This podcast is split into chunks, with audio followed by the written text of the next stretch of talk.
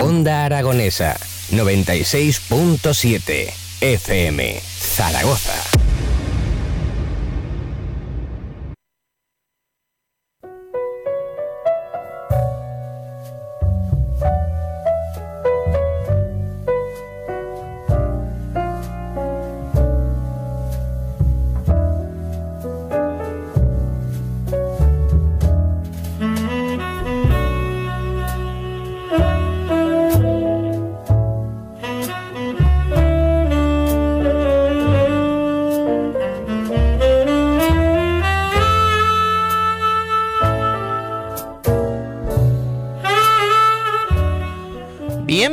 Bienvenidos una noche más al Club Vintage, el club de los juegos selectos, el club de los juegos de 5 estrellas, el club de los astros y donde solo esos astros son dignos de ser nombrados e invitados a esta selecta hora de la radiosfera española en Onda Aragonesa, nuestra nueva casa de la 96.7 para el mundo. Edu, muchas gracias de nuevo por tenerte una semanita aquí eh, a los mandos. Gracias a ti por venir y contarnos Faltaría. cositas de los videojuegos. Total, de sí. ganas de aprender. ¿eh? Además, hoy es un clásico básico como es Marvel vs. Capcom, uno de los grandes videojuegos de la historia de Capcom, una empresa que, que os voy a contar, ¿no? Que no sepáis ya en este club vintage que amamos tanto, tanto la lucha y amamos tanto, tanto a Capcom. Eh, una de las grandes sagas, seguramente una de las pocas que ha logrado estar más de una década en activo dentro de la empresa de Osaka y uno de los grandes crossovers, seguramente uno de los grandes videojuegos de Marvel, la empresa tras héroes como Spider-Man, como Iron Man, como Capitán América, Thor y compañía. Thor, que precisamente no estaba en este juego, hablaremos también un poquito de ello. En fin, nos vamos a ir en un viaje a la nostalgia de 1998 con este club vintage de Marvel vs. Capcom que empieza ahora.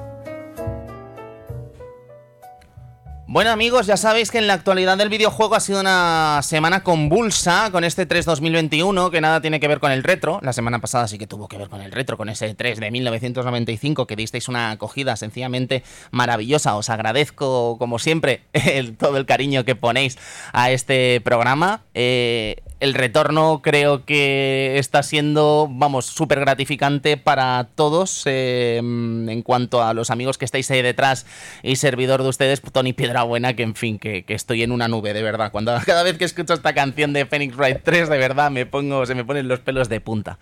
En fin, amigos, este 3 2021 no vamos a liarnos demasiado, de hecho, de hecho, eh, me he liado bastante con este 3 2021, no solo en 3 de juegos, sino en este espacio que tenéis los amigos que os suscribáis al Patreon, este Don Tony Radio Blog, en el que he estado hablando media hora de mis impresiones del E3 de una forma bastante cruda, además. Creo que ha sido uno de los peores E3 de la historia.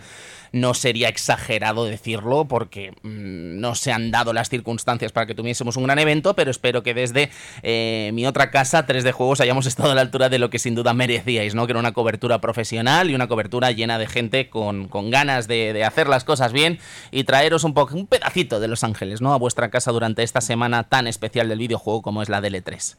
Bien amigos, eh, estamos en el año 1998, el acontecimiento naturalmente no podía ser otro, nos vamos a ir a la informática, nos vamos a ir al estreno de Windows 98, el segundo gran, bueno, entre otros, no hubo muchísimos otros sistemas operativos naturalmente, pero el gran pelotazo probablemente de Windows, de Bill Gates y compañía, de Microsoft, perdón, eh, Bill Gates y compañía. Eh, yo creo que también un estándar que acaba convirtiéndose, eh, convirtiendo la, informática en casa, acercando la informática a casa como no se estaba acercando de ninguna otra forma hasta bien entrados estos años. Y el estreno de Windows 98 pues naturalmente facilitaría mucho el acceso a, a Internet en un momento en el que como comentábamos en el año pasado incluso Nintendo se las veía venir, ¿no? Con todo lo que iba a pasar con Internet. Bien, en cuanto a la película, hoy tenemos ni más ni menos que La novia de Chucky de Ronnie Yu, la cuarta entrega de esta saga Muñeco Diabólico. Eh, una película quizá autoparódica en algunos casos. No creo que sea ni de largo la mejor película de la saga. Y en fin, un clásico que yo creo que con el tiempo ha adquirido mayor categoría porque la gente le ha pillado muchísimo cariño a este film. No tanto por la calidad que, exhibió ¿no? en su estreno, sino más por el hecho de personajes eh, míticos, ¿no? como la propia Tiffany, la novia de Chucky. Bien, luego en música tenemos un clásico español como es Ella Baila Sola con su disco EBS que se lanzó en el 14 de septiembre de este año 1998 y logró la friolera de más de medio millón de copias entre los temas destacados eh, y Quisiera, Despídete y otros 13 temas que compusieron esta, este disco, ¿no? Juraría que Ella Baila Sola vuelve ahora. No sé si lo he soñado o esto ha pasado, pero juraría que en 2021 volvía. Habrá que ver cómo, cómo están eh, para triunfar de nuevo en la música, no con lo que ha cambiado naturalmente en tantos, tantos años.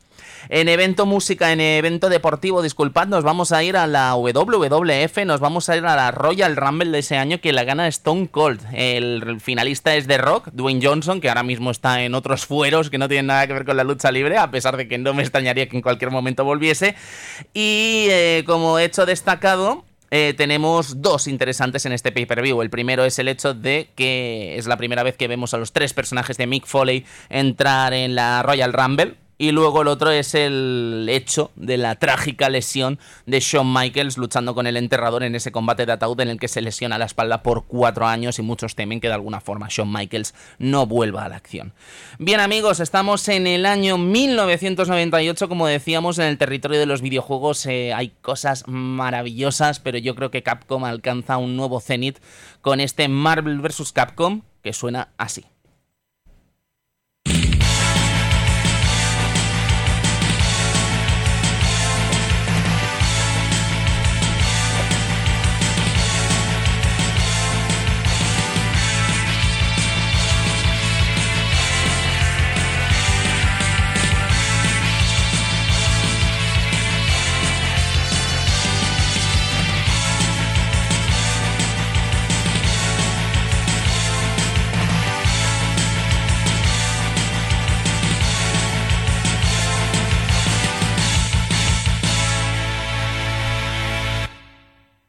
Bueno amigos, eh, vamos a empezar de hecho ya con el primer dato eh, que me ha parecido súper curioso de este Marvel vs. Capcom y seguramente reconoceréis a la speaker de este videojuego, eh, esa chica que hablaba, ¿no? Marvel vs. Capcom.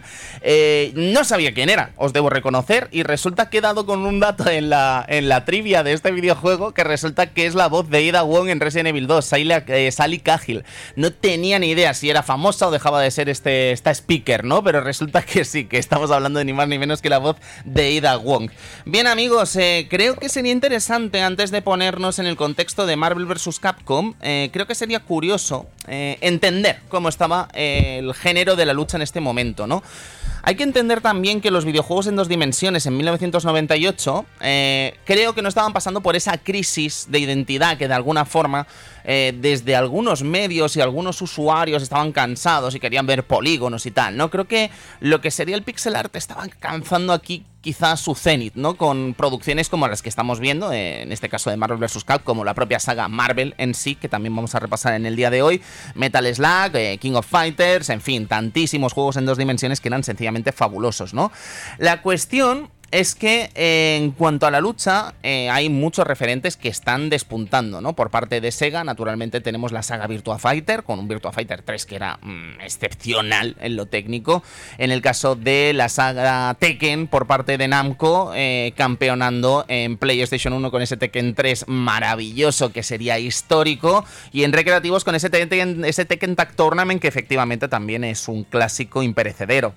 La cuestión es que en el caso de Capcom, eh, la gallina de los huevos de oro de Street Fighter sigue dando de qué hablar, porque estamos hablando de una saga que es en 1998 estrenaría la friolera de 1, 2, 3, 4, 5, 6 y 7 videojuegos de la misma saga. 7 videojuegos de la misma saga. A contar los siguientes. Marvel vs. Capcom, el 23 de enero de 1998, el protagonista del día de hoy. Luego tenemos ese X-Men vs Street Fighter que se lanza como por de PlayStation, que eh, bastante deleznable, ¿no? Vamos a hablar también un poco de esos ports de PlayStation de los juegos 2D de CPS2. Eh, Street Fighter Alpha 3 también se lanza en arcades y PlayStation en este año 1998. Street Fighter EX2 por parte de Arika. Pocket Fighter también se estrena. Y luego tenemos eh, Marvel Superhéroes contra Street Fighter en Sega Saturn y Street Fighter Collection 2 para PlayStation. Este pack que incluía, si no me equivoco, Street Fighter Super Street Fighter 2 Turbo y Street Fighter Alpha 2 Gold, juraría. En fin, que había Street Fighter para parar un tren. Eh, creo que la saga estaba empezando a desgastarse de alguna forma, pero eran productos como este Marvel vs. Capcom los que dotaban de alguna forma de eh, nuevo oxígeno para la franquicia con calidad totalmente indiscutible. Como decíamos en, el principio del programa, eh, solo hay dos licencias de Capcom en la lucha que hayan aguantado durante dos décadas. Una es, naturalmente, Street Fighter, de la que hay que hablar largo y tendido en el día de hoy, y la otra es la saga Marvel. La saga Marvel, desde el propio estreno de X-Men Children of the Atom, que lo contaríamos como la primera gran entrega de esta saga Marvel, se extiende hasta los confines de este Marvel vs. Capcom Infinite que se estrenó hace relativamente poco con relativo éxito, desgraciadamente, ¿no? Un juego durmiente, debo decir, ¿eh? Porque a pesar de que el pobre no acabó de copar las expectativas visuales de los usuarios que se lanzaron a este videojuego con ilusión en PlayStation 4, Xbox One y PC, la realidad es que tiene una comunidad durmiente detrás que sigue jugando a ello, pero no es el club vintage de lo que tendría que hablar este videojuego, así que vamos a dejarlo aparcado para otro momento, quizá para un Don Tony's eh, radio show, así que no dudéis en, sintonizarlo, ¿no? Si sois amigos del Patreon. Bien, en el caso de este Marvel vs. Capcom 1, creo que tenemos que retroceder un poquito para hablar de los orígenes de la colaboración entre Marvel y Capcom para entender cómo se produjo y qué expectativas mm, supusieron para crear esta entrega mágica dentro de la mitología de Marvel y Capcom.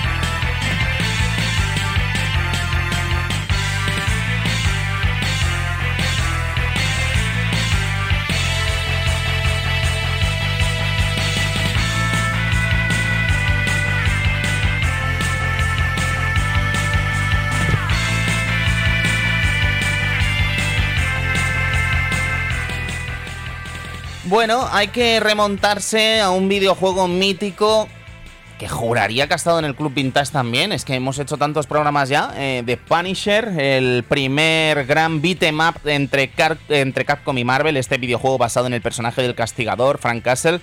Que bueno, es la primera gran colaboración que van a tener este, estas dos empresas. Una recreativa maravillosa de CPS 1 uno de los mejores beatemaps de Capcom. Yo me atrevería a ponerlo muy, muy en la cima, a la altura de los grandes, ¿no? De Alien vs Predator, a la altura de Cadillacs and Dinosaurs o Captain Commando. Y el caso es que eh, esta colaboración, de hecho, eh, no hay, digamos, mucha comunicación entre los dos eh, entes, ¿no? Encargados de este desarrollo. Parece ser que lo que molesta de alguna forma a Marvel sobre este videojuego es su excesiva violencia. Y es que seguramente recordaréis este The Punisher como un juego bastante, bastante crudo, ¿no? Con Frank Castle pegando disparos a bocajarro a los distintos enemigos eh, ya rendidos, ¿no?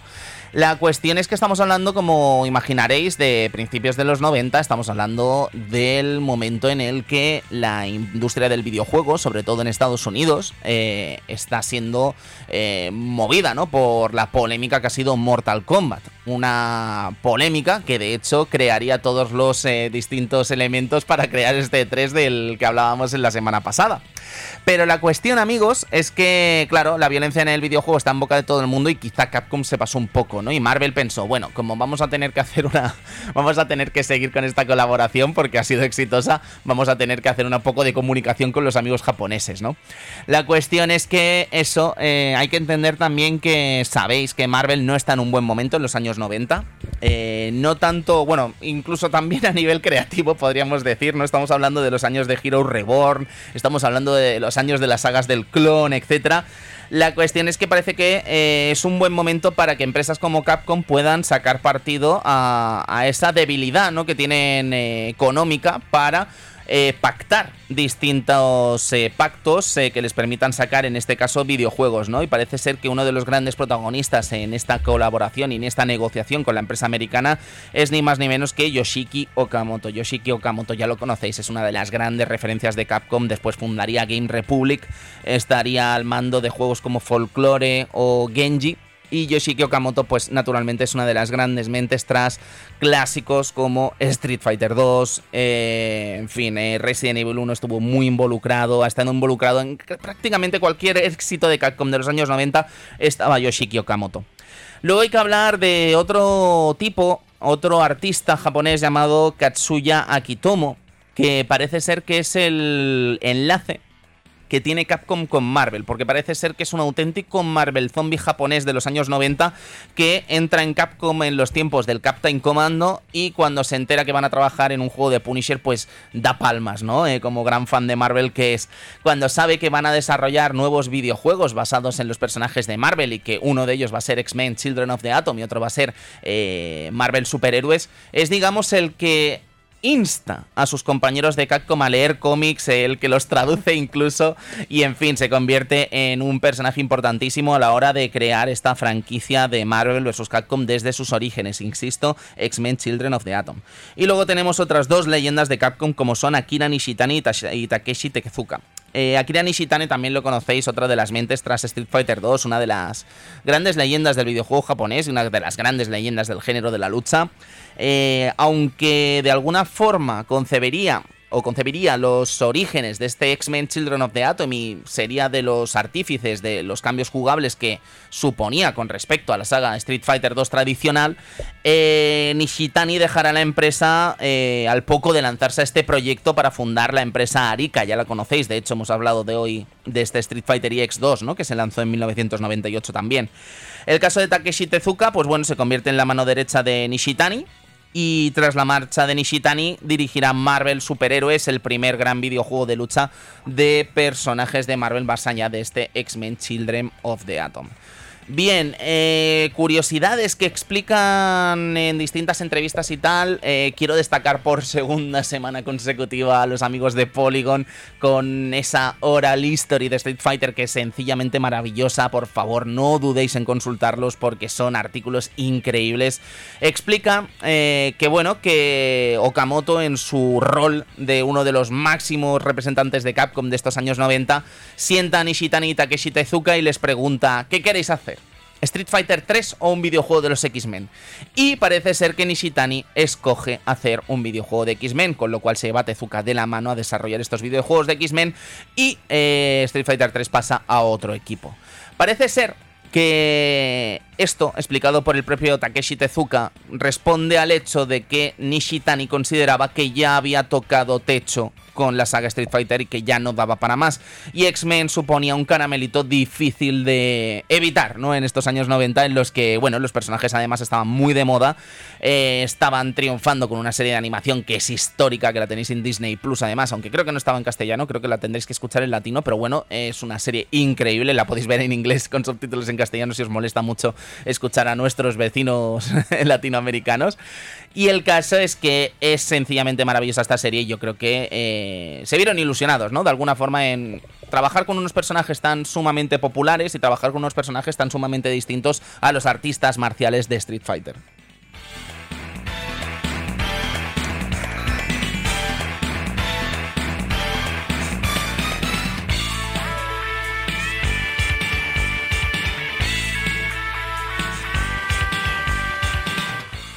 Uy, la verdad es que cuanto más estoy hablando, peor me saben haber hecho un programa de X-Men Children of the Atom y Marvel Superhéroes, ¿vale? Pero vamos a quitarnos un poquito esto, eh, explicando eh, que X-Men Children of the Atom se va a lanzar en diciembre de 1994, que Marvel Superhéroes se va a lanzar en octubre de 1995 y ya veis que no hay ni un año de diferencia entre estos dos estrenos en recreativa, así es que parece ser que estos dos títulos se desarrollaron en paralelo, eh, a pesar de que naturalmente X-Men Children of the Atom tuvo ventaja en este estreno y naturalmente tuvo la suerte Marvel Superhéroes de tomar cierta parte del trabajo de X-Men Children of the Atom, sumando algunos de los personajes que se pudieron aprovechar precisamente de ese título.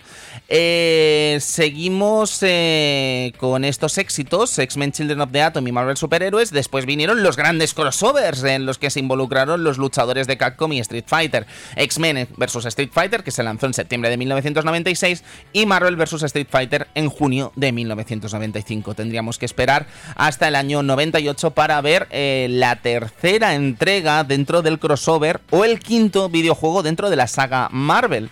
¿Quién nos iba a decir que esta saga iba a aguantar tantísimo, ¿no? Que se iba a reinterpretar tantas veces y que iba a lograr eh, aglutinar de alguna forma a los grandes héroes de ayer, hoy y siempre de Capcom.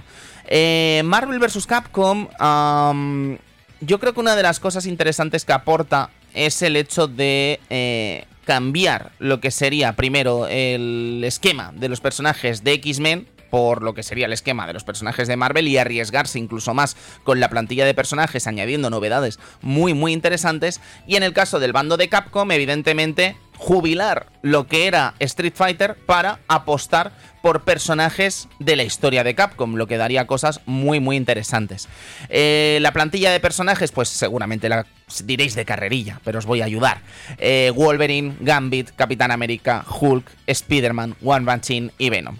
Por parte de Capcom teníamos a Ryu, Chun-Li y Zangief, Morrigan de Darkstalkers, Capitán Comando de su homónico, de su homónimo Capitán Comando, Jin Saotome de Cyberbots y Mega Man, la gran mascota de Capcom. Sin contar a War Machine, que ya sabéis que es un personaje basado en Iron Man, evidentemente. Eh, son cinco personajes completamente nuevos. Estos cinco personajes completamente nuevos, pues son War Machine y Venom, Capitán Comando, Jin Saotome y Mega Man. Personajes espectaculares porque mmm, es que son una maravilla ver a Mega Man, eh, cómo se mueve, ver a Mega Man quizá en la mejor versión que se ha hecho nunca en dos dimensiones de, este, de esta mascota de Capcom, ¿no? En el caso de Capitán Comando, pues era un regreso prácticamente eh, desde el lanzamiento del propio Capitán Comando no lo habíamos vuelto a ver de una forma muy activa dentro del eh, universo de Capcom, ¿no? Y en el caso de Strider, pues tres cuartos de lo mismo. Ya sabéis que Strider fue un gran éxito, un éxito tal que ni siquiera la propia Capcom continuó con los juegos de Strider. Ya sabéis que los Strider 2 que veríamos a continuación no estaban desarrollados por Capcom, pero la cuestión es que este personaje fue uno de los caprichos del propio staff del videojuego y eh, parece ser que se hicieron realidad con una apariencia sencillamente increíble y que creo que estaba a la altura, ¿no? De, rejuvenecer el mito de Strider. Tanto es así que cuando se lanzó la verdadera secuela de este Strider, ya desarrollada por Capcom para arcades y PlayStation, eh, tuvo mucho que ver seguramente este Marvel vs. Capcom. Curiosidades eh, que me gustaría compartiros también sobre esta entrevista de Polygon. Eh, dicen que Gambit y Rogue estaban en los planes originales de Children of the Atom, de Atom, pero al final no entraron. Y es que parece ser que Rogue, eh, ya sabéis, pícara en castellano, suponía un desafío demasiado grande para el hardware de entonces. Eh, al final este PS2 también, ¿no? Eh, ya sabéis que en X-Men Children of the Atom sí que tuvimos a Rogue y tenía esta capacidad, ¿no? De que te besaba y te chupaba los poderes. Entonces, eh, creo que para X-Men Children of the Atom a lo mejor les suponía demasiado trabajo hacer estos nuevos sprites con los distintos ataques de, de, de Rogue, ¿no? Y en el caso de Gambit parece ser que Marvel no quería usarlo porque era una mala influencia, ¿no? Porque ya sabéis que Gambit es un ladrón y en, un principio no le interesó a Marvel sacar a este personaje dentro del personaje, porque imaginad que esto eran conversaciones entre Marvel y Capcom, eh, en plan, ¿a quién meto? ¿A quién dejo de meter? ¿Quién puedo sacar? Eh, ¿Puedo usar este personaje? No. ¿Puedo sacar este personaje? Sí, porque vamos a hacer una película en el futuro, por deciros algo, ¿no? Entonces era un tira y afloja. De hecho, fijaos que explican que Venom el simbionte de Spider-Man de toda la vida, Eddie Brock, parece ser que también estuvo en los planes de Capcom desde los tiempos de X-Men Children of the Atom, a pesar de, naturalmente, no ser un X-Men. Pero parece ser que Capcom sabía de la importancia de este personaje y tanta importancia tenía que hasta llegaban a pensar que podría ser protagonista de su propio videojuego, algo que nunca pasó, naturalmente. Pero tanta era su importancia que eso complicó un poco su presencia hasta 1998 con este Marvel vs. Capcom. Es, una, es un gran fichaje, tener ni más ni menos que a Venom es un gran fichaje. Eh, me sorprendió leer que se tuvo en cuenta para Marvel Superhéroes, pero parece ser que, claro, que como en Marvel Superhéroes toda esta historia giraba en torno a Thanos, ahora un personaje muy popular gracias al universo cinematográfico de Marvel, giraba en torno a esta historia del Infinity, el Infinity Gauntlet, eh, pues claro, Venom no tenía nada que ver, ¿sabes? Con la historia de, del Infinity Gauntlet. Así que en un principio lo dejaron solo y luego ya lo metieron cuando les dio por Marvel vs. Capcom. Eh, lo que yo no sabía, yo era, la verdad es que a mí estos personajes nunca me han gustado, ni Blackheart ni Shuma Gorath, os lo debo reconocer. Yo tampoco soy un gran experto de cómics Marvel, ni mucho menos, seguramente tendrán sus cómics maravillosos. Eh, Shuma Gorath, naturalmente, es una entidad divina que es súper importante en el universo de Marvel, pero a mí, chicos, perdonad, me habrían puesto cualquier otro personaje en Marvel superhéroes, llámese Thor o llámese quien sea, y lo habría preferido, ¿no? Pero parece ser que Shuma Gorath, ahí donde lo veis, es una exigencia de Capcom, mientras que Blackheart fue una exigencia de la propia Marvel. Entonces no había donde negociar. Si Capcom quería este personaje y le dejaron, lo metieron. Y si Marvel quería ese personaje, pues lo tenían que meter porque al final la licencia era suya. Así que ahí queda la cosa. Yo la verdad es que me ha sorprendido mucho porque se me preguntaba, Jolín, ¿por qué están estos dos personajes? ¿No? No me parecen tan, tan importantes. Pero bueno, ahí tenéis un poco la anécdota, ¿no? De la exigencia de Marvel por un lado y la exigencia de Capcom por el otro. De hecho, parece ser que a la gente de Marvel les sorprendió, ¿no? Que los japoneses vamos a meter a uno de los malos del Doctor Extraño en el videojuego. Dicen, bueno, vale, es el videojuego de Marvel Superhéroes, podríamos haber metido cualquier otro personaje más icónico, ¿no? Bien, amigos, eh, cosas a destacar sobre los personajes y sobre esta plantilla antes de meternos en el territorio de los Strikers. Eh, Ryu, eh, me encanta su canción. Eh, tiene como el tema de los World Warriors. Para mí es como reconocer a Ryu como el representante de Street Fighter y además tiene una particularidad muy curiosa en este videojuego y es que Ryu se puede convertir en, en, Ken, o sea, puede hacer, haces un movimiento y conviertes los movimientos de Ryu en los movimientos de Ken y tienes otra ejecución que te permite convertir a Ryu en una suerte de Bill Ryu con los movimientos de Akuma. Imaginad eh, cuando éramos críos alucinando viendo a Ryu convirtiéndose en Evil Ryu en el momento en el que hacías esa ejecución, ¿no? Era como, madre mía, qué locura, qué maravilla. Luego teníamos a Zangief, que también se puede convertir en Match Zangief, y luego tenemos personajes secretos como Roll, eh, que es la hermana de Mega Man, un personaje que desgraciadamente, más allá de su estética y su trabajo, no es un personaje excesivamente útil en cuanto a mecánicas y jugabilidad. Y luego teníamos una serie de reskins con distintas habilidades como Golden War Machine, Red Venom, Orange Hulk, Lilith y Shadow Lady. Eh, metámonos en tarea interesante, metámonos en el tema de los Strikers, una de las cosas que siempre se ha adjudicado a Marvel vs. Capcom como uno de los originales eh, a la hora de meter esta, esta función, pero en realidad no era el videojuego original. Veámoslo.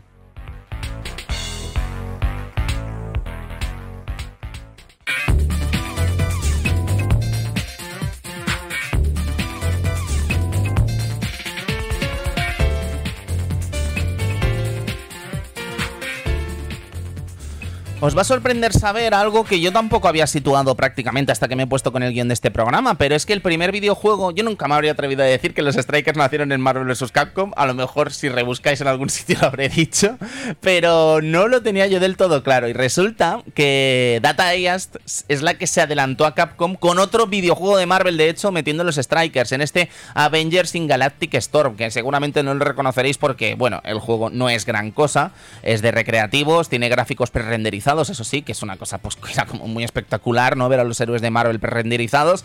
Y lo que pasa es que, bueno, te daba a seleccionar los distintos héroes eh, disponibles y luego te permitían escoger un personaje de Striker, ¿no? Que podías invocar en los momentos que necesitases. Bueno, Avengers in Galactic Storm yo creo que va a quedar para la historia del videojuego solo por este dato, porque por lo jugable, desde luego, no era gran cosa. Los Strikers, amigos, es una... mm, Para los que estéis pensando, Tony, no has explicado todavía qué son los Strikers. Muy sencillo. Es eh, una ejecución que haces dándole al puño medio y a la patada media, en la que, además de tus dos personajes principales, puedes invocar a un tercero. Este tercero eh, te lo dan antes de empezar cada partida mediante una ruleta en la que hay una serie de personajes eh, que no puedes escoger en teoría. Estos personajes son de Marvel y Capcom y hay cosas muy muy curiosas. Por el lado de Marvel hay que decir que son un poco poco trabajados, ¿no? En muchos casos, ¿no? Porque tenemos a personajes reciclados de X-Men, Children of the Atom y X-Men vs Street Fighter como son Colossal, Cíclope, Iceman, Juggernaut, Magneto, Psylocke, Storm y Rogue. Luego tenemos al US Agent, que ahora mismo está muy de moda gracias a la serie del Soldado de Invierno y, y Halcón. ¿Vale? Es el agente USA, ya lo sabéis, que se ha puesto muy de moda gracias a esta serie de Disney Plus, pero no es más que el Capitán América con un traje negro. Y luego tenemos a Júbilo y Thor como los dos únicos personajes rehechos o mm, dibujados de cero para este videojuego. Mucha gente echaba de menos a Thor tanto en Marvel Superhéroes como en este Marvel vs. Capcom, pero bueno, al menos aquí lo teníamos de Striker, ¿no? Lanzaba el Mjolnir, eh, bueno, no lo lanzaba, lanzaba un ataque de rayos con el Mjolnir y nos teníamos que conformar con esa aparición de Thor, ¿no? Algo es algo, que dirían.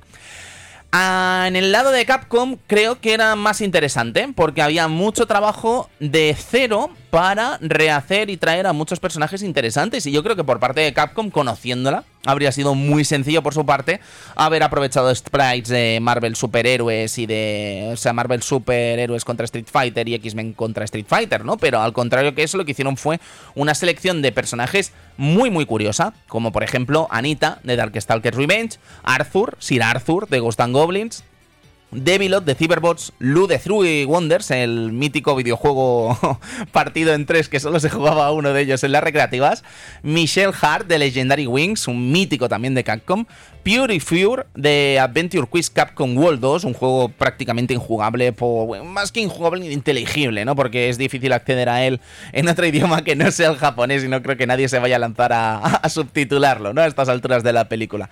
Saki, eh, Saki de Quiz Nanairo Dreams eh, está en la misma liga que Pure Fear. Luego tenemos Tom Poo de Strider, me encanta. Y luego tenemos un No, Sol, un known Soldier de. eh, un known Soldier Blue de Forgotten Worlds. Que bueno, eh, Forgotten Worlds, uno de los grandes clásicos de Capcom. Luego teníamos dos Strikers secretos, como son Shadow, que es esa versión oscura de, de, de Charlie. ¿Vale? Que después en Street Fighter V de alguna forma se canonizaría como un personaje de la saga Street Fighter, entre comillas. Y luego tenemos al Sentinel, que aún no se olía lo importante que va a hacer el Centinela para Marvel vs. Capcom 2, pero aquí lo teníamos como un Striker secreto. Bueno, eh, parece ser que desde el Capcom File Secret, eh, que es este flyer que acompañaba a Marvel vs. Capcom en las placas en recreativa, se especula o se especifica, mejor dicho, que eh, iban a haber dos personajes más, eh, como Strikers, que no pasaron el corte. Uno iba a ser el elfo de The King of Dragons, ya sabéis, esta suerte de primera primer acercamiento, ¿no? Lo que serían los beatemaps de Dungeons and Dragons. Y luego teníamos a Lancelot, eh, Lancelote, el caballero de Night of the Rounds, que iba a estar también en este videojuego, pero no acabó estando. Una pena, porque la verdad es que me habría encantado ver a Lancelot con este sprite renovado, ¿no? Ya sabéis que Knights of the Round no es precisamente el beat'em map con sprites más espectaculares de Capcom, ¿no? Eh, son pequeñitos, no, no están todo lo detallados que podrían estar en otros juegos de Capcom, ¿no? Como Final Fight o Captain Commando o Cadillacs and Dinosaurs. Y el caso es que este Lancelot, pues me habría gustado verlo, ¿no? Con este diseño más actual, pero bueno, no se dio el caso. Bien amigos, eh, antes de seguir hablando del juego, yo creo que hay que pararse en algo también muy especial como fue el jefe final de este Marvel vs. Capcom, ¿no? La mecánica, pues imaginad la de siempre, ¿no? Luchar contra distintos equipos. eh, manteniendo el sistema attack naturalmente de X-Men Children of the Atom y Marvel Superhéroes, es decir, en cualquier momento podíamos cambiar entre los dos personajes que seleccionásemos, hacer nuestro Dream Team, acabar con los distintos equipos y al final nos encontrábamos con una batalla final contra todo un enemigo eh, histórico de las viñetas de Marvel como es Onslaught.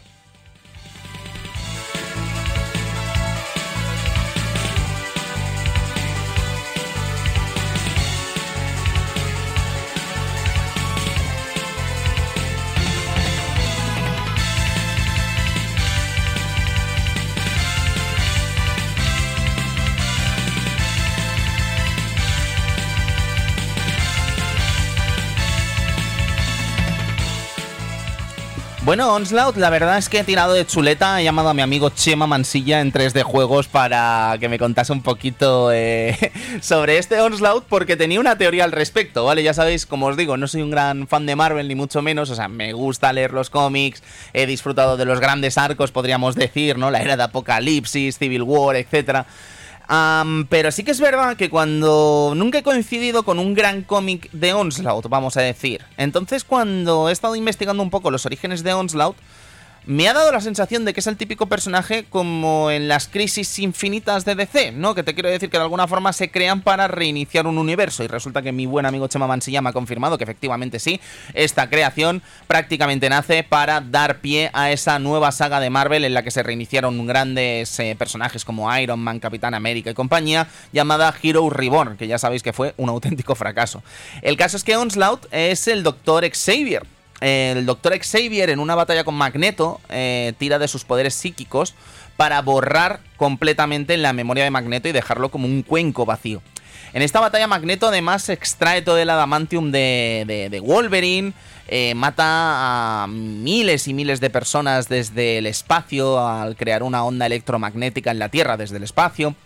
Y el caso es que, bueno, la batalla llega a un límite en el que los X-Men y Magneto llegan a su, a su gran culmen, ¿no? Podríamos decir. Parece ser que la circunstancia en la que el Dr. Xavier o el Dr. X eh, borra la mente Magneto deja dentro del propio Xavier una amenaza latente como es este Onslaught, a esperar al momento adecuado para ser despertado. Y ese momento llega cuando un mutante muere a ojos de Xavier. Eh, Onslaught es un personaje prácticamente omnipotente. Ha secuestrado a personajes como el hijo de Red Richards, que ya sabéis que es el mutante Omega por excelencia, o X-Man para potenciar sus poderes. Es una amenaza tal que ni los propios X-Men son capaces, ahora os estoy hablando del cómic exclusivamente, es una amenaza tal que ni los propios X-Men son capaces de hacerle frente y tienen que unirse prácticamente todos los héroes del universo Marvel para hacerle frente. Ni siquiera son capaces de hacerle frente porque al final se convierte en una especie de ente que trasciende más allá del cuerpo y la física y bueno, prácticamente podríamos decir que acaba con el universo Marvel tal y como lo conocemos para dar reinicio con este Heroes Reborn. El caso es que Onslaught tiene dos fases, es un personaje que me parece muy interesante porque mm, bebe de lo que era Apocalypse en eh, Children of the Atom, ay perdón, en X-Men vs Street Fighter y Marvel Superhéroes, en el sentido que es un enemigo gigantesco, ¿no? Que es capaz de sacar partido a lo que serían las capacidades de este juego de tener eh, super saltos y tal. Pero tiene dos fases. La primera es más simple, con una exo, un exoesqueleto bastante grande y bastante poderoso, pero sin gran movilidad. Y luego Onslaught, eh, cuando acabamos con este exoesqueleto, nos encontramos con su forma verdadera, que es un gigante al que solo podemos atacar en los brazos y en la cabeza. La verdad es que es alucinante, porque si bien Apocalypse era un personaje que solo se movía en, en, en horizontal, este se mueve por todo el escenario, es decir, que es capaz de usar sus poderes y bueno, es bastante injusto en algunas situaciones porque no siempre va a estar a nuestro alcance mientras nos esté atacando, ¿no? Y las cantidades de daño que nos va a hacer son sencillamente espectaculares. De hecho, es que, a ver, la verdad es que mmm, lo que mola de Onslaught es que es un desafío, es un auténtico desafío y habla muy bien de Capcom el haber seleccionado este personaje quizá también pocos años después de que fuese tan importante para el universo Marvel, ¿no? Estábamos hablando de que Hero Reborn fue un desastre, pero la verdad es que Onslaught yo creo que, que causó de alguna gra- forma un gran pozo dentro de los aficionados a los videojuegos y los fans de los juegos de lucha en particular, ¿no? Y se convirtió en un clásico. Bueno, en cuanto al tema de los escenarios de este Marvel vs. Capcom son sumamente variados. Tenemos eh, referentes en el universo Marvel, eh, desde el Daily Bugle a la Mansión de los Vengadores. En el caso de Capcom tenemos guiños a la saga Darkstalkers, a Forgotten Walls. De hecho, esta, mm, este escenario que veis un montón de caras y se ven a dos guardianes y tal, es el final de Forgotten Worlds, parece ser, que yo siempre me había preguntado, este no tengo ni idea de dónde es este escenario, ¿no? Entonces rebuscando eh, he dado con que es eso, es, parece ser que es el final del mítico Forgotten World de Capcom. Sobre curiosidades de los escenarios, destacar el Ondas Bathroom, que es este baño de onda, que ya fue un escenario en Street Fighter 2. Empezamos en lo que sería la entrada de este balneario, pero si dañamos lo suficiente la parte derecha del escenario, entraremos en el baño público, con gente duchándose y bañándose dentro de este escenario, que como digo, ya fue escenario de Street Fighter 2. Bien, eh, Marvel vs. Capcom eh, tuvo finales realmente fabulosos. Eh, he seleccionado algunos que creo que son muy curiosos, ¿vale? Como podría ser el de Ryu entrenando con Sin, eh, con Kenny Sin, y se queda Ryu entrenando con Sin, el discípulo de, de Ken Masters. Luego teníamos uno muy divertido, como es el de Murrigan, en el que, bueno, se reta con Ryu y parece que van a luchar, pero en realidad se están desafiando un combate de puzzle fighter. Luego tenemos algunos trágicos, como es el caso de Jin Saotome, que muere a manos de Onslaught cuando se convierte en este ente que trasciende lo que decíamos, ¿no? La materia. Y vemos una imagen muy épica de Ryu mirando al horizonte con la cinta de Jin en la mano, ¿no? Y es sencillamente eh, emocionante, ¿no? Para cualquier eh, jugador que disfrute de esta, de esta franquicia. Luego tenemos otros como el de Mega Man, que este también me parece muy curioso porque, bueno, homenajea un poco a lo que sería el clásico Mega Man, eh, cuando acabábamos con un enemigo eh, y obteníamos su poder, ¿no? Pues en este caso el bueno de Rock lo que logra es el movimiento de, de Magneto, ¿no? El Magnetic Shockwave. Eh, decir que esto tampoco lo sabía, porque yo la verdad es que las versiones, los ports de PlayStation, después hablaremos un poquito de ellos, no, no jugué demasiado porque eran muy decepcionantes. Parece ser que podemos acceder a este movimiento como un súper especial si nos hemos pasado el juego una vez. Entonces vemos a, a Mega Man haciendo este Magnetic Shockwave si nos hemos pasado el juego al menos una vez con Mega Man. Me pareció curioso, ¿vale? Porque es que mejor homenaje, ¿no? Podríamos decir para la, la franquicia. Luego tenemos al Capitán Comando y a Strider, que creo que tienen dos de los finales más, eh, más bonitos, en el sentido, no sé si la palabra sería bonito, pero sin duda más eh, míticos, porque son calcos de sus finales originales, ¿no? En el caso del Capitán Comando, eh, apareciendo en la televisión, ¿no? Diciendo que han acabado con el mal y tal. Y nos encontramos con este Capitán Comando que le preguntan, ¿pero quién es usted? ¿no? Y dice, I'm Captain Comando, ¿no? Exactamente igual que el Captain Comando original. Y luego el de Strider, pues seguramente si lo veis recordaréis que es prácticamente lo mismo. Bien, eh, luego decir eh, que Hulk tiene también una especie de homenaje a lo que es el cómic original en el que sale Onslaught, eh, luchando con la forma incorpórea y tal. Y bueno, eh, el Capitán América muere incluso en este final, ¿no? Entonces dejando un final también bastante triste.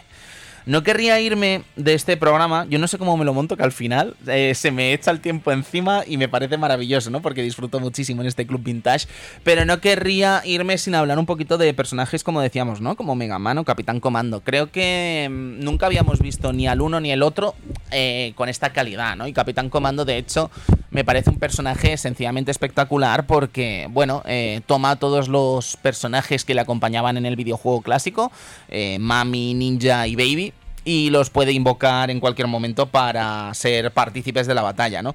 En el caso de Mega Man, pues imaginad el cariño, ¿no? Que imprimió Capcom a este personaje poco después del décimo aniversario de la criatura. Eh, estamos hablando de la mascota de Capcom, que cualquiera diría, ¿no? Con lo mal que la han tratado en estos últimos tiempos. Pero Mega Man, como os decía, se ve espectacular. Y no solo se ve espectacular, sino que además eh, es coherente, ¿no? Con el propio personaje y con lo que era jugablemente hablando este héroe de Capcom. En el caso de Venom, eh, no querría marcharme sin hablar de Venom. Ya habéis visto la, la- la- importancia, ¿no? Que le daba la propia Capcom a este antihéroe, ¿no? De, de Spider-Man. Eh, es un diseño espectacular.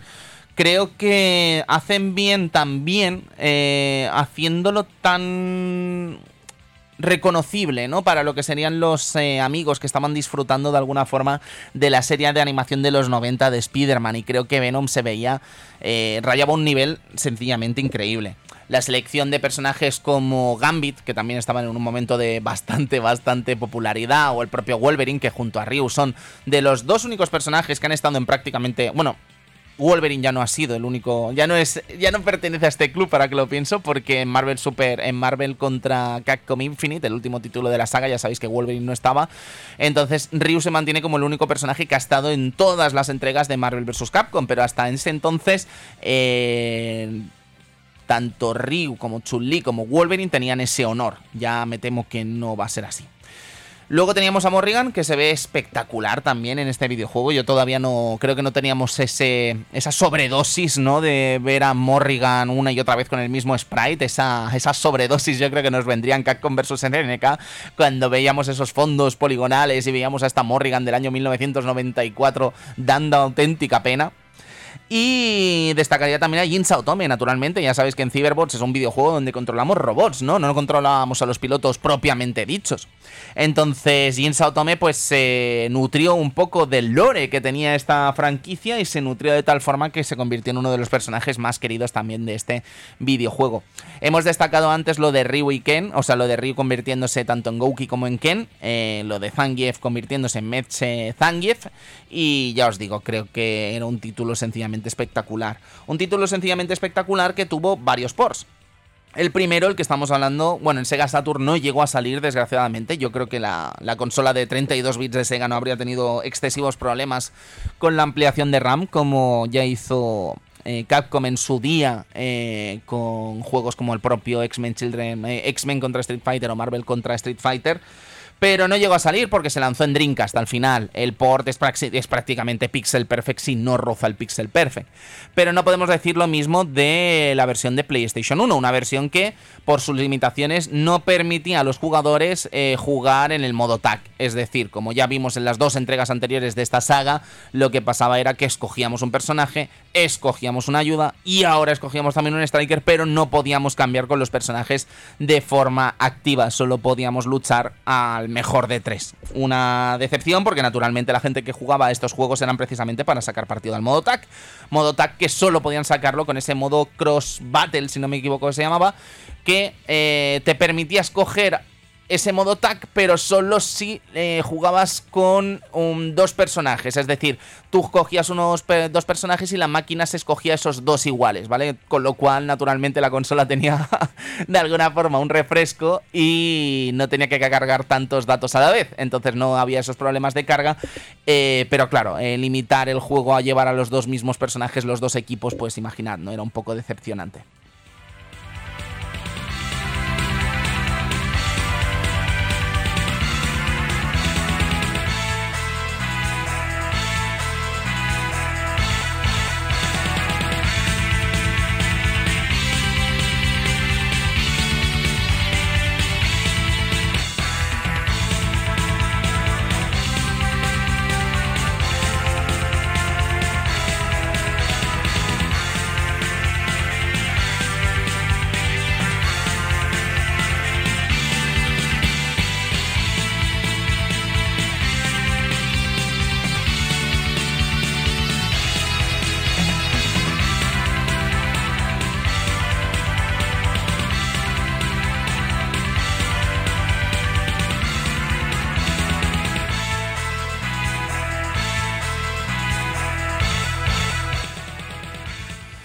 Como no podía ser de otra manera, en el Club Vintage de hoy tenemos un invitado, pero no es un invitado cualquiera, ¿eh? eh Edu, me está preguntando la gente si estamos enfadados, tío. ¿Qué dices? ¿Por qué? Tenemos a Eduardo Polonio, uno de los creadores del Club Vintage, eh, Arcadia Gamers y actualmente en Barcelona Fighters petándolo. ¿Cómo estás, Edu? Pues muy bien, con muchas ganas de, volver al club. Ay, ojalá puedas venir un día aquí, Edu. Si vieses la radio, madre mía, y cómo nos trata, aquí tu tocayo, Edu. ¿eh? Es maravilloso. O sea, pues alguna vez, algún día, algún cuando día. Cuando quieras, cuando quieras. Algún día, algún día. Cuando quieras, Edu. Edu, es un juego muy especial para ambos, yo creo. Eh, naturalmente hay que hablar del vídeo en nuestro centro, que por cierto, el local está en alquiler, Edu. Algo habría que hacer ahí. Pero no. Molaría un revival, ¿eh? Habla con José de Giants, tío, a ver si monta algo ahí. No, no, no quería hablar de eso, Edu. Quería hablar de Marvel vs. Capcom, que es un juego muy especial para nosotros. Y te voy a lanzar una, una patatita, a ver qué te parece. Yo creo que SNK siempre hemos hablado de ella como una empresa que, eh, bueno, que hacía sagas muy distintas entre sí, ¿no? Eh, King of Fighters no tiene nada que ver con Total Fury, Art of Fighting no tiene nada que ver con King of Fighters, Samurai Showdown no tiene nada que ver con ninguna de las mentadas, ¿no? Pero es que Capcom creo que nunca le sacamos el valor de precisamente eso, ¿no? Eh, Marvel vs. Capcom o la saga Marvel en general no tiene nada que ver con Street Fighter 2, ni Street Fighter 3 tiene nada que ver con Street Fighter 2, ni Darkstalkers tiene nada que ver con estas, ni Cyberbots tampoco, ¿no? ¿Tú crees que es por algo que no le sacamos tanto prestigio a Capcom en ese sentido?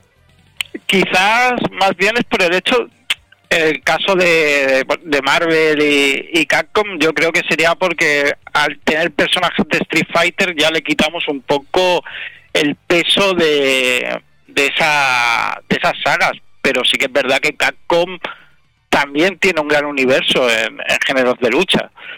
Rival School también entraría, por ejemplo. Claro, ¿no? O sea, por lo menos cinco títulos distintos. Street Fighter, Black Sword, sí, sí, Sword, Power Stone, si quisieras. correcto. La saga Marvel, la saga Cac versus SNK también, ¿no? Sí, sí, y sí, sí que no le damos mucho bombo, y, hay que reconocerle también que Capcom ha tenido sus intentos de, de, otras franquicias. Quizá no han funcionado tan bien como las de SNK en algunos casos, pero no, no, sí que es verdad que no, no se le da ese reconocimiento. Sí, sí, de hecho, nada, estábamos repasando también en el programa de hoy una anécdota sobre Nishitani que decide, ¿no? De alguna forma decir, mira, eh, yo he tocado ya techo con Street Fighter 2, quiero hacer otra cosa, me lanzo a Children of the Atom. Eh, y me parecía curioso, pero Edu, eh, Marvel vs. Capcom, tío, eh, cuéntame tú un poquito, ¿cómo, cómo lo viviste? ¿Cómo, ¿Cuál fue la primera vez? Eh, la primera vez sería en el Vidia. ¿no? Cuando, o, en el, en el, Apolo, a lo mejor. O en el Apolo, pero yo creo que fue en el Vidia más bien, ¿no? Y sorprendido, primero porque el roster de personajes era para no creérselo, el elenco. ¿No? Más bien por ver a, Strider, a, Capitán Comando y, a Mega Man, porque al Jean evidentemente no, no lo conocía en profundidad hasta que hasta que pude jugar al Cyberbot. Y era como, como muy especial, ¿no? Como algo distinto a lo que ya veíamos. Por ejemplo, en, en la saga Street Fighter vs. X-Men y tal, ¿no? Era como muy diferente. Y después de, de jugar a Marvel vs. Street Fighter que era buen juego, pero era como un refrito de todo, sí. te encuentras este que realmente es, es nuevo lo que ves. Además, Edu, es que Marvel vs. Street Fighter, no sé si estarás de acuerdo, pero tiene un roster tan pésimo. Es que es pésimo en todo. Mm. O sea, no solo ya la parte de. Incluso en este. Eh, la parte de Capcom es malísima. Malísima, tío, malísima. O sea, Ryu, Ken, Dan, Sakura, Gouki. Sakura. O sea, no, no hay. Encima, es que no hay variedad. Sí, sí, sí. Además, todos, todos son iguales. No iguales, evidentemente. Sí, sí. Pero sí con, con Proyectil, con Shoryu y con Atatsu. Sí, sí, ¿sabes? O sea, son tan similares, quitando a Dalsim, a Zangief y a Chun-Li. Ya, ya, ya, ya. Era, eran todos similares. Y aquí es, ya es que te encuentras con cinco personajes que han tenido que currar de nuevo en hacerlo, más a Gambit, que tampoco lo pude disfrutar mucho, porque solo salían en X-Men. Correcto y dices, vale, es que ahora sí. Esto es otra cosa, esto es otra cosa. Luego, Edu, a destacar eh, personajes por parte de Marvel, ¿no? Como Venom, que, bueno, que ese dupla, ¿no? De ensueño, ¿no? Spider-Man y Venom, madre mía, cuando los juntabas, qué, qué, maravilla de equipo, ¿no? Pero también eso, Edu, me gustaría hablar un poquito de lo que es el legado de este Marvel vs. Capcom. Hemos hablado de los ports, hemos hablado de tanto el port de Dreamcast, prácticamente Pixel Perfect, por no decir que lo es, los de Play, que eran un horror. Yo recuerdo además en tu casa, decepción absoluta, la primera vez que lo jugué en tu casa el port de PlayStation. Además era como que yo en ese momento, pues chico, no sé, Edu, tendríamos 14 años ¿no? A lo mejor 13, 14 años. Yo no entendía por qué no había sistema TAC, ¿sabes? Ahora lo puedo entender y, vale, me parece un logro, ¿no? Que se hubiese intentado con este modo cross. Pero yo no lo entendía, yo era como en plan, ¿pero por qué no hay modo TAC? Es que no lo entiendo, ¿sabes? es que no me entra en la cabeza. Pero Edu, lo que quería discutir y hablar contigo es el legado, ¿no? De la saga Marvel vs. Capcom. Eh, ¿Tú esperabas que iría hasta tal punto? ¿Edu? Creo que hemos perdido a Edu, a lo mejor, no sé si... Pero bueno, estábamos hablando de eso, ¿no? Eh, de que Marvel vs. Capcom eh, mm, tendría varias secuelas, como estábamos hablando, Marvel vs. Capcom 2 y Marvel vs. Capcom 3. En el caso de Marvel vs. Capcom 2, Edu, ¿estás por ahí? Edu, Edu. Hola. Hola, hola, que te he perdido. Hola. Háblame un poco del legado, tío, porque Marvel vs. Capcom 2 yo creo que nos sorprendió a todos, ¿no? Con ese roster. Y, y- Sí, sí, o sea- impracticable, ¿no? Impresionante porque era hasta entonces el, el juego con más personajes que había.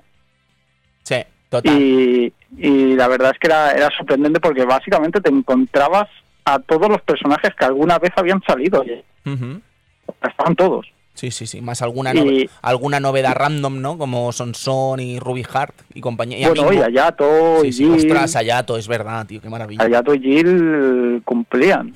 Ay, es verdad, Jill, claro, Jill Valentine, sí, claro, sí, sí. Valentine. Sí, sí, sí, sí, gran fichaje. Y luego Marvel vs. Capcom 3, que bueno, que toma todo este rebufo, ¿no? De Street Fighter 4 y, y se adapta, ¿no? A los nuevos tiempos y también es un éxito. En fin, Sí, Edu, sí.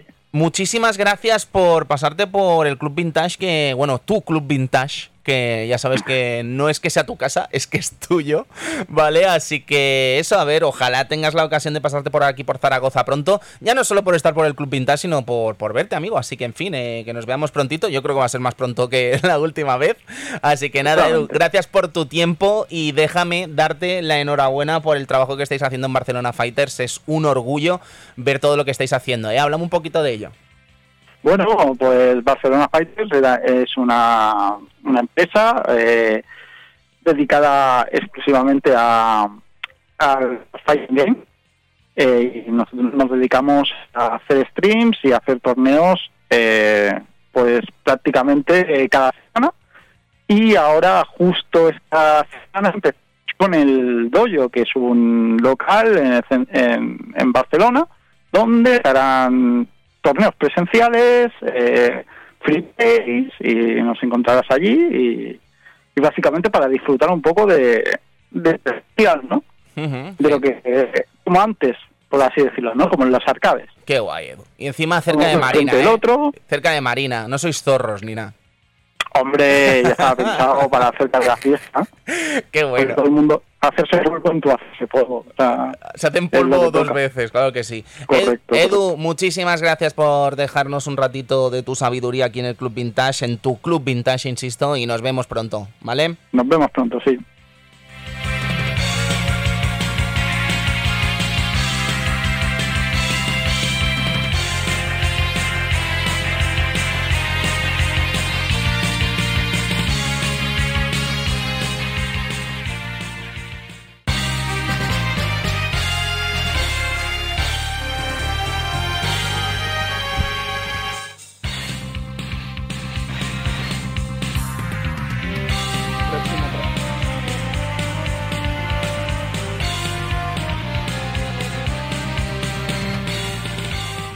Bueno amigos, esto ha sido todo por parte de Marvel vs. Capcom, pero ya sabéis que el Club Vintage está de vuelta y va a volver eh, con nuevos temas. El próximo es este que estáis escuchando ahora mismo.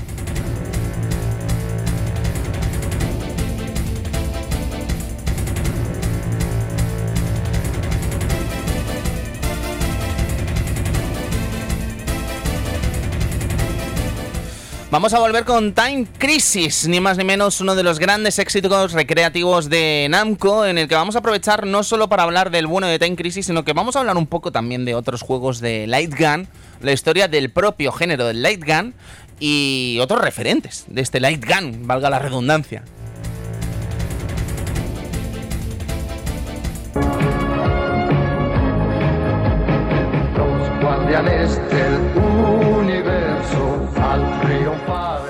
Seguiremos con este, este experimento, ¿no? Que va a ser para el Club Vintage alejarse de los videojuegos para abrazar la nostalgia y ver eh, qué fue de Caballeros del Zodiaco, qué fue Saint Seiya, qué fue esta gran y mítica serie que no solo azotó en España, sino que también fue un éxito en Sudamérica, Francia y tantos otros países y que de hecho sigue en activo. Así que hablaremos un poco también qué ha sido de ella. universo al triunfar el mal. Dudarlo salen a combatir.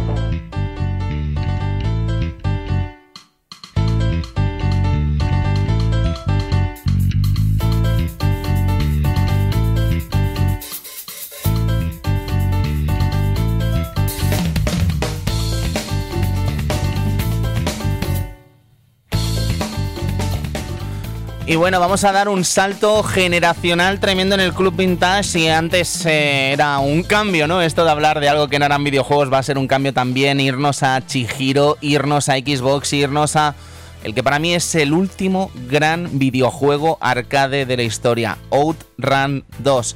Nos veremos con este videojuego en unas semanitas aquí en el Club Vintage.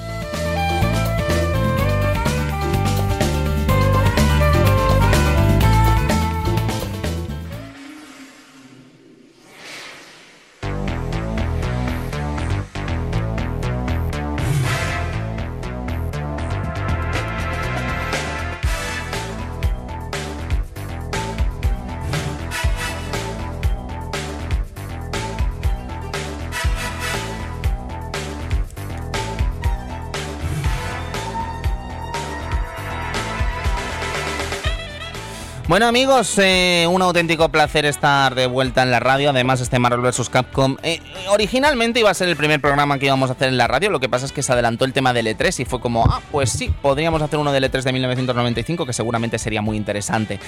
Amigos, ha sido un auténtico placer estar esta semana aquí. Volvemos pronto. Yo creo que ya estamos en velocidad crucero aquí en el Club Vintage. Es un auténtico placer estar de vuelta. Espero que estéis disfrutando tanto como yo. Si, bueno, si tenéis cariño por este programa, si queréis echarnos un cable, no dudéis en echar un vistazo al Patreon. Podéis acceder de forma adelantada a estos programas. Podéis acceder a un programa exclusivo para Patreons como es este Don Tonis Radio Blog en el que hablo un poco de la actualidad del videojuego y en el que hablo un poco de mis cosas y que en teoría duraba 15 minutos pero siempre se me va más allá de los 20 minutos media hora así que en fin eh, me enrollo como una persiana por allí y luego naturalmente los que queráis participar en el baúl de recuerdos esta nueva sección que estrenaremos pronto en el Club Vintage en la que podréis contarnos qué os han parecido a vosotros los videojuegos más míticos eh, tratados aquí en el Club Vintage. Amigos, muchísimas gracias. Nos vemos pronto aquí en su casa, en su club. Pónganse cómodos, eh, que volveremos muy, muy, muy prontito. Adiós.